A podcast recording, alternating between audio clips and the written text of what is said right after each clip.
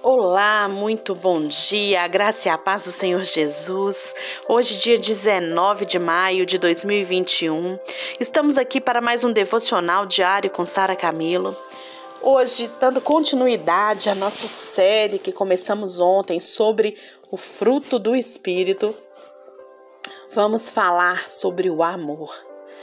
O apóstolo João diz em 1 João 4,8: Aquele que não ama não conhece a Deus. O amor, um caminho sobremodo excelente, é o que nós vamos ver aqui nesse dia. O amor, uma das capacitações do fruto do Espírito em nossa vida cristã. Como nós já dissemos, logo depois de, de acabar de descrever a obra da carne, o apóstolo Paulo então ele descreve o fruto do Espírito. O apóstolo ele apresenta a seguinte relação representativa como sendo fruto do Espírito o amor. O amor, queridos, ele é a base para todas as outras virtudes cristãs. Sim. No mesmo capítulo aqui de Gálatas, capítulo 5, Paulo tinha falado sobre a importância e a necessidade do amor na vida dos verdadeiros cristãos. Paulo, ele não foi o único a enfatizar a prioridade do amor na vida dos santos. O apóstolo João também, como o versículo que eu li aqui: aquele que não ama não conhece a Deus. O apóstolo Pedro, ele também ressaltou a importância em sua primeira epístola. Claro que tudo isso reflete o ensino do próprio Jesus. Lá em João 13, 34 de Jesus, 34, 35, o Senhor Jesus nos diz, ensina aos seus discípulos ali, que eles seriam conhecidos pelo amor demonstrado. A marca do cristão, queridos, é o amor. Criaram-se aí várias coisas para falar que era a marca do cristão, mas a verdadeira marca do cristão, que o Senhor Jesus traz, é o verdadeiro amor.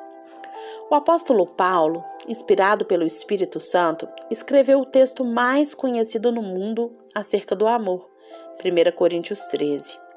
Nesse texto, ele fala sobre as características do amor. Ele fala sobre a superioridade, sobre as virtudes e perenidade.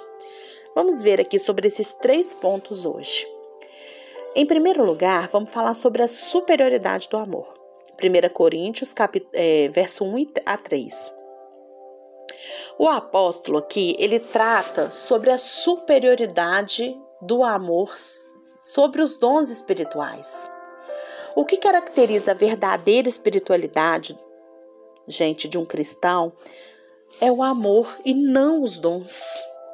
Muita gente ainda acredita que é aquele que tem vários dons, que profetiza, que fala em línguas, que tem sonhos, que tem fé, que tem conhecimento, que esse que é o verdadeiro cristão. Não. O ver, a verdadeira espiritualidade de um cristão são atitudes de amor.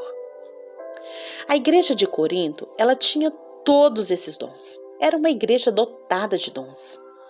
Mas era uma igreja imatura, imatura espiritualmente. Tinham dificuldade em amar. Se você ler lá 1 Coríntios, 2 Coríntios, você vai ver que era uma, uma igreja muito rica espiritual, de dons espirituais. Mas faltava amor. Um cristão maduro, queridos, ele é conhecido pelo fruto do Espírito e não pelos dons do Espírito. Certo? Um cristão maduro, vou repetir, é conhecido pelo fruto do Espírito e não pelos dons do Espírito. Tem muita gente confundindo isso daí.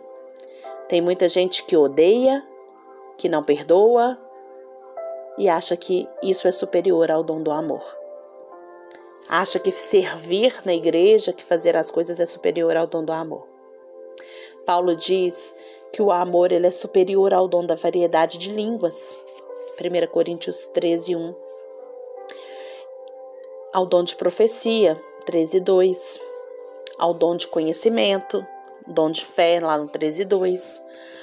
Ao dom de contribuição e até mesmo ao dom de martírio, no 13:3. Sem amor, os dons eles podem ser um festival de competição em vez de ser uma plataforma de serviço. Sem amor, as nossas palavras, por mais eloquentes, elas vão produzir um som confuso e incerto. Sem amor, mesmo que ostentando os dons mais excelentes como profecia, conhecimento e fé, nada seremos. Sem amor, as nossas ofertas podem ser egoístas, visando só o nosso próprio engrandecimento, em vez de promover a glória de Deus e o bem do próximo.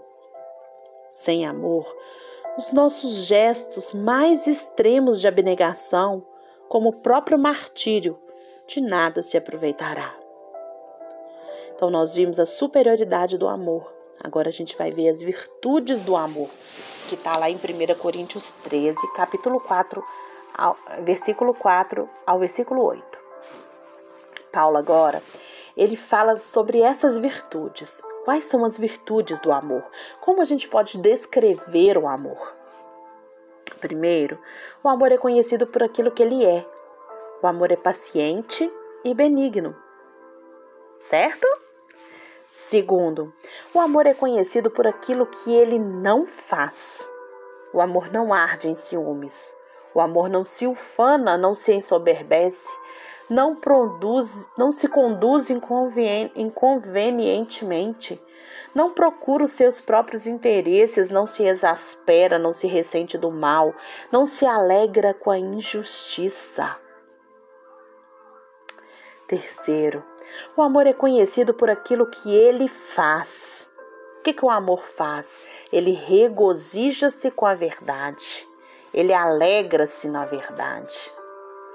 Quarto, o amor é conhecido por aquilo que ele é capaz de enfrentar. Sim, o amor tudo sofre, tudo crê, tudo espera, tudo suporta.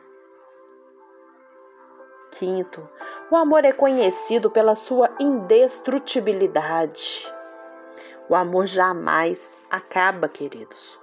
O amor é o maior das virtudes o maior dos mandamentos, e o cumprimento da própria lei de Deus. O amor é a maior evidência de maturidade espiritual e o sinal mais eloquente da conversão. Ai, gente, eu vou até repetir isso aqui. O amor é a maior evidência da maturidade espiritual e o mais eloquente sinal de conversão. O que, que quer dizer isso? Ele é o maior sinal de conversão na sua vida. É quando você tem o amor. Em terceiro lugar, a perenidade do amor. Está lá em 1 Coríntios 13, de 8b a 13. Quando Jesus voltar, na sua majestade e glória, inaugurando o que é perfeito, então o que é em parte será aniquilado. Agora vemos como espelho, obscuramente, e então veremos face a face. Quando Jesus voltar e recebermos um corpo semelhante ao corpo de glória, então nós conheceremos como também seremos conhecidos, como também somos conhecidos. Agora, permanecem a fé, a esperança e o amor. Estes três, porém, o maior destes é o amor. No céu, queridos, nós não precisaremos mais de fé nem de esperança. Porém, o amor, ele vai continuar sendo o fundamento da nossa das nossas relações para sempre. Porque Deus é eterno e também é amor. É por isso, o amor, ele durará para sempre. E ainda que o sol pudesse perder o seu calor, ainda que as estrelas deixassem de brilhar no firmamento, e ainda que os oceanos secassem, ainda assim o amor continuaria, sobranceiro e vitorioso para sempre e sempre. Sabe por quê, queridos? O amor jamais acaba. O amor é o próprio Deus. O amor está em você porque o Espírito Santo está em você. Para de dizer que você não ama, que você não tem os dons, o fruto do Espírito na sua vida. Para de dizer que você não ama, porque Deus é amor. E se você tem o Espírito Santo de Deus, isso é uma realidade na sua vida. Lembre-se, o amor, ele é a base, queridos, para todas as outras virtudes na nossa vida. Sem amor, nada somos. Nada somos. Jesus disse que os seus discípulos seriam conhecidos pelo amor que demonstrariam. Como tem sido a sua vida? Olha, as nossas ações, elas são conhecidas por nós e pelos outros. Todo mundo sabe que agiremos em amor, mas as nossas reações é a manifestação daquilo que a gente é. Como têm sido as suas reações? O amor realmente tem sido evidenciado nas suas reações, na sua vida? Se ainda não tem conseguido manifestar esse, essa capacitação do Espírito Santo na sua vida, comece a clamar por ela para que essa manifestação não é clamar para que você tenha amor, porque você já tem. Comece a clamar para que o Espírito Santo te ensine a manifestar esse amor. Porque, gente, o sinal de maturidade cristã é amor, não é dom. Estudando o Novo Testamento, as cartas do apóstolo Paulo, você vai encontrar isso o tempo inteiro sendo falado. O amor é a evidência da vida com o Senhor. Deus te abençoe nesse dia, faça essa reflexão. E lembre-se, Deus é amor. E Jesus te ama demais. Deus te abençoe nesse dia.